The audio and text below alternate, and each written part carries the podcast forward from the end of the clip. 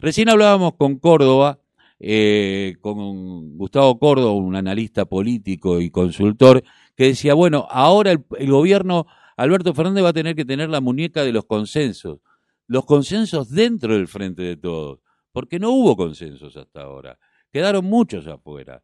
Y tal vez esto también haya representado. Y una de las cosas que hablábamos, el no haber abierto en la provincia de Buenos Aires en todas las instancias la posibilidad de las internas. Pero bueno, eh, para hablar de qué, qué pasó eh, en lo nacional, en, en, en, lo provincial, estamos en comunicación con un dirigente provincial del movimiento Evita, eh, un amigo aparte, Fabio González. Muy buenos días, ¿cómo te va? Buenos días, ¿cómo estás? Bien. Eh, Fabio, bueno, un pequeño análisis de lo que pasó este domingo, estamos todavía muy en caliente. Hoy yo publicaba la carta de Patricia Ibarne, concejal del movimiento Evita, eh, en, estas cuestiones de empezar a ver y de empezar a hacer una autocrítica, más allá que esta autocrítica hay que hacer, hay que hacerla haciendo, ¿no?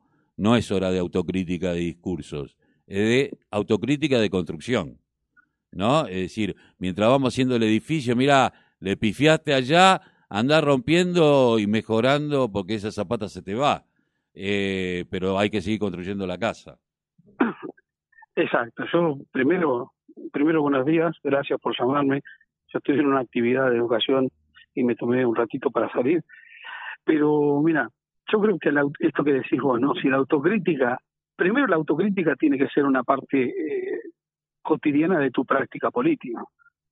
¿no? Todos los días vos te tenés que criticar y autocriticar. Y también tenés que mejorar, porque si vos decís, hago macana, hago macana, hago macana, y seguís haciendo macana, y la verdad no te va a ir muy bien. Si vos, esa casa que vos me estás comentando, vos ves que te se está yendo para un costado y seguís saliendo para el costado, y un día se te cae la casa, y bueno, no te sirvió de mucho la autocrítica igual yo soy un tipo de los que cree que la autocrítica se debe hacer sinceramente, descarnada, pero adentro. Yo me tengo que entender que, eh, como soy un tipo basado en la formación orgánica de, las estructuras que pertenecí, yo me autocritico adentro, no frente a los demás, a lo sumo frente a mi pueblo. Y mi pueblo me va a decir, ¿el negro cambió o no cambió su forma de hacer las cosas? Y eso se ve con los resultados. Yo creo que el domingo lo que fue, fue es una foto de cómo está la sociedad con respecto a los dos años de gobierno del Frente de Todos. Y creo que, como bien dijiste vos, estamos en deuda, porque nosotros decidimos y dijimos hace dos años que le íbamos a cambiar la vida a la gente. Eh, y no se la pudimos cambiar como quisiéramos. Apareció la pandemia, apareció la crisis económica que ya la veníamos trayendo de antes, el mundo no es el mismo, pero también creo que no sé si se puso todo lo que veníamos, teníamos que poner, y eso la gente nos hizo pagar. Nos demostró que eh, no, no tiene mucho tiempo para esperar, y es lógico, porque venimos muy mal. Nuestra construcción fue colectiva, el frente de todos es de todos. Ahora, no hay que decirlo solamente, sino hay que construir ese de todos, respetando a los otros, eh, amalgamando las distintas experiencias, haciendo las partes, porque si no, en realidad es de una parte, no es de todos. Entonces eso nos hace eh, ver las cosas de un sector solamente y eso después lleva al sectarismo y después pasan las cosas que pasan.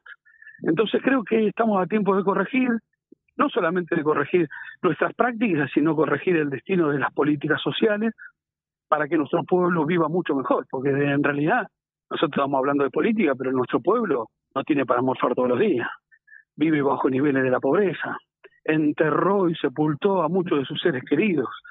Entonces, lo que hagamos nosotros no tiene sentido si no lo hacemos entendiendo a nuestra gente.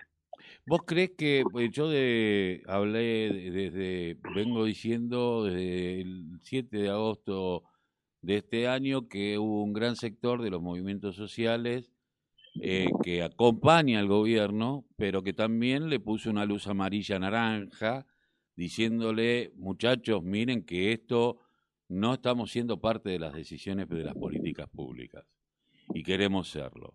Vamos a acompañar, pero también exigimos esto. Y después uno se encontró con listas, más allá de que uno termina hablando de listas electorales, pero tienen que ser la traducción.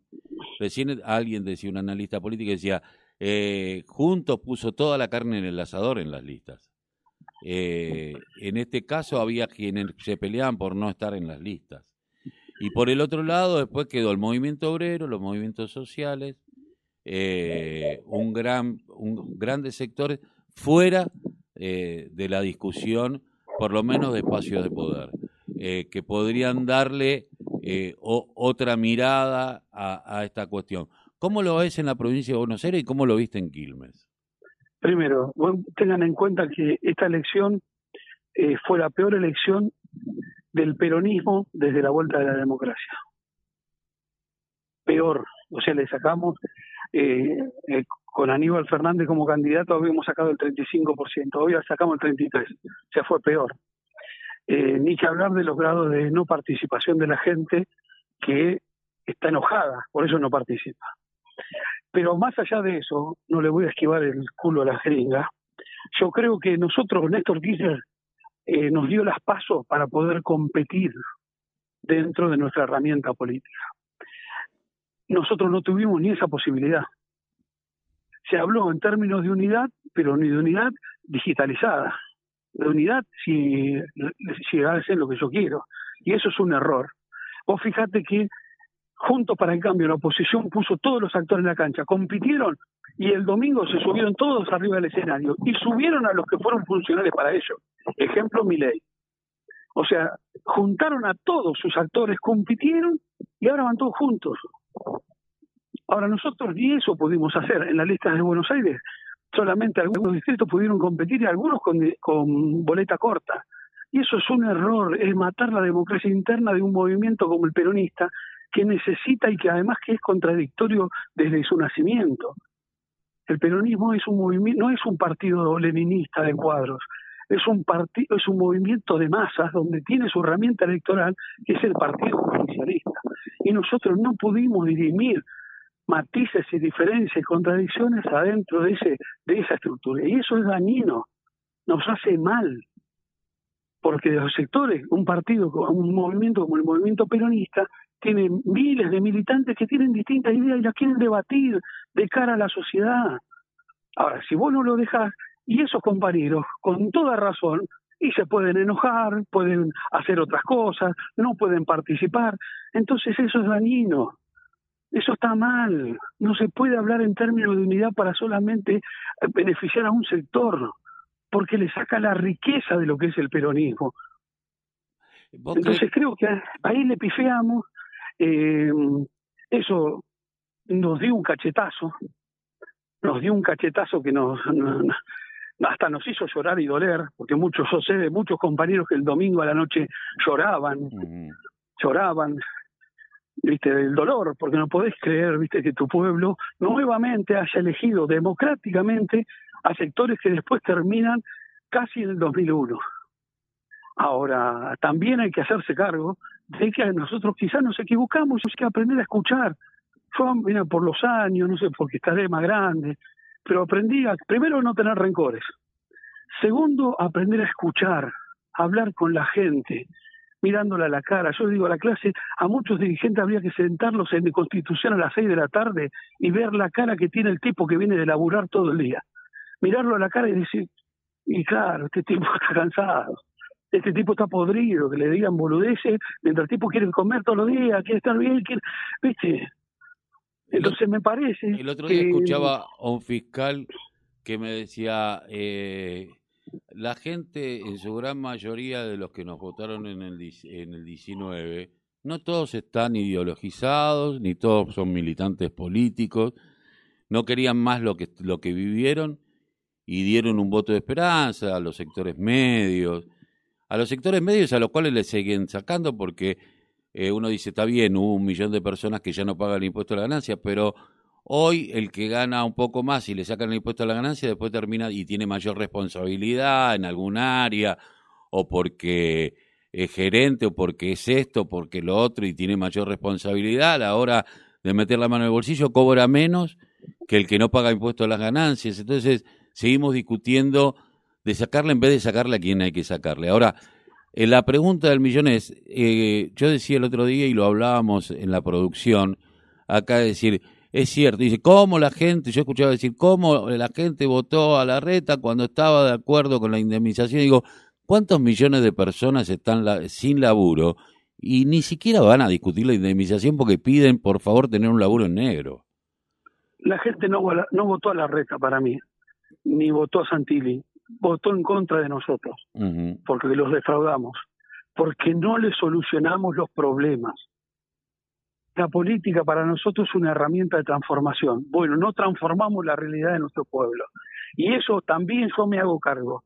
Yo también digo, y yo y mi fuerza política se tiene que hacer cargo de que quizás no hicimos todas las cosas bien. Ahora, a mayores niveles de responsabilidad, mayores niveles de, de, culpa, loco. La responsabilidad política es, es dirigencial. Yo Exacto. Yo, yo me puedo acercar, me puede doler todo, pero yo hice todo lo que pude, puse todo para que nos vaya bien. Nosotros, yo conozco a muchos de nuestros militantes que han entregado mucho para que nos vaya bien. Yo no le puedo decir al negro, José, ¿por qué no pegaste más afiche? Porque el negro me dice, pero fue que ya está la harina, tuve que comprar yo para pegar afiche.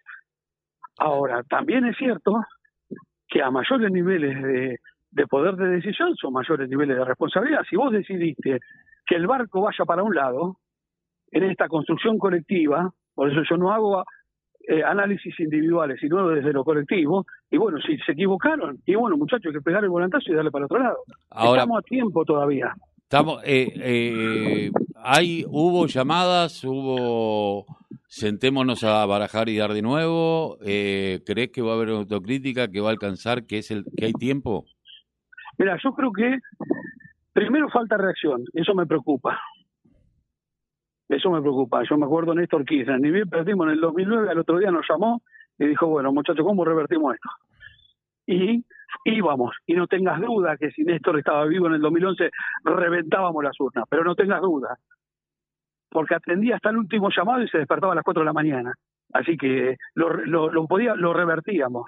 Ahora, yo hoy creo que falta reacción, creo que hay que, primero no hay que enojarse, no hay que putear, no hay que, hay que entender que fue una derrota y los militantes son forjados en las derrotas. ¿Viste? Son forjados en la derrota. Ya está, perdimos. Nuestro pueblo nos dio la espalda. Bueno, hagamos todo lo posible para que se enamore nuevamente de nosotros. Ahora, eso hay que hacerlo con humildad. Hay que hacerlo con amor, con entrega a los otros. ¿Viste? Así tu pueblo te va a volver a respetar. Ahora, muchachos, por favor, entendamos que estos son derrotas coyunturales de ahora, pero nosotros militamos para cambiarle la vida a nuestro pueblo. Y, eso no es fácil, y es doloroso. Algunos perdieron una elección y ya estaban llorando. Los militantes, está a favor, lo sabés. Tu vieja fue un ejemplo de militancia. ¿Entendés? Que entregó su vida. Presos perseguido, golpeado. El peronismo no se merece esto. Fabio, eh, esperemos que, que, pueda, se pueda revertir, que, que, esto eh, de alguna manera haga bajar del pedestal a muchos y entender que no son los dueños de la verdad, que nadie lo es, que la verdad es una construcción colectiva, eh, como lo hemos visto eh, cuando pasamos las noches más oscuras eh, y que tuvimos que reconstruir la verdad y la reconstruimos colectivamente. Y que no y que estamos jugando con una ultraderecha eh, que está dispuesta a entregar todo porque internacional es dinámica no es no es la derecha tonta sangrienta de no esto es les pedimos que formen un partido que se presente a elecciones lo hicieron y nos ganaron dos veces. Esta no, es la misma derecha, no, esto es otra cosa, Tafa. No, y hay que entender que el imperio ya no mira más a Medio Oriente, mira el litio, mira el agua y mira los alimentos. Exactamente. Y eso está acá. Porque lo que la gente tampoco sabe es que en Europa eh, los países centrales se han dedicado a comprar armas. Exacto. Y, vaya a saber dónde terminan esas armas y, y a quién defienden. Por eso nuestro deber como militantes es entender esas cosas no repetir, no ser repetidores de, de cosas, no, tenemos que analizar, estudiar, mejorarnos y mejorar a los demás. Ese es el deber de un militante, formarse y formar a otros y que entiendan estas cosas que Perón escribió hace 50, 60 años. Entender la política internacional, entender lo que significa el medio ambiente, las nuevas, los nuevos sujetos sociales, porque si no, nuestro mismo pueblo nos va a pasar por encima. ¿Entendés? Entonces, creo que eh, estamos en condiciones de dar el volantazo, ahora hay que hacerlo, y hay que hacerlo respetando a todos, el frente de, frente de todos, no frente todos contra todos, sino eso nos lleva a la derrota, hermano. Y ellos aprendieron, aprendieron mucho, por eso hicieron lo que hicieron el domingo. Entonces nosotros tenemos que saber de nuestra memoria histórica y llevarla a la práctica todos los días con amor por entrega del otro tipo, del tipo que está sufriendo. yo a veces veo a la militar, a la gente que vive en una ampolla, una realidad ah, que no es la de la realidad de nuestro pueblo. ¿Viste? que no que nunca sufrió eh, no estar sin remedio a las 4 de la mañana, muchacho. Sí, nunca pidió eh, un par de mangos para cargar la sube. Eh, claro. Eh, seguramente. Fabio, te agradezco mucho. Sé que estás en una jornada de educación. ¿Se puede saber qué es jornada de educación? Mira, nosotros como te voy a mandar una foto. Nosotros como Movimiento Evita y la UTEP hemos hecho programas de alfabetización inicial, se llaman, que son políticas del Estado para compañeros que no han terminado la primaria. Eso lo hicimos mucho en los barrios populares y hoy estamos entregando el diploma de el primer ciclo de compañeros que imagínate no sabían ni leer ni escribir y nosotros los compañeros nuestros le han enseñado le han dado conocimiento y eso nos pone muy bien ¿viste? no a mí me gratifica como militante seguramente y te y, gratifica y, y, vuelve la dignidad como alguna vez dijimos cuando las gordas volvieron a poder ponerse los dientes podían ir a sonreír ¿te acordás? hace muchos años y decíamos que iban con la sonrisa a todos lados porque le daba vergüenza salir a tomar un helado. Eh, bueno, el leer escribir lo que es escribir una carta para estas compañeras y compañeros? Un abrazo, negro. Un fuerte abrazo. Gracias. Saludos a mi amigo. Gracias.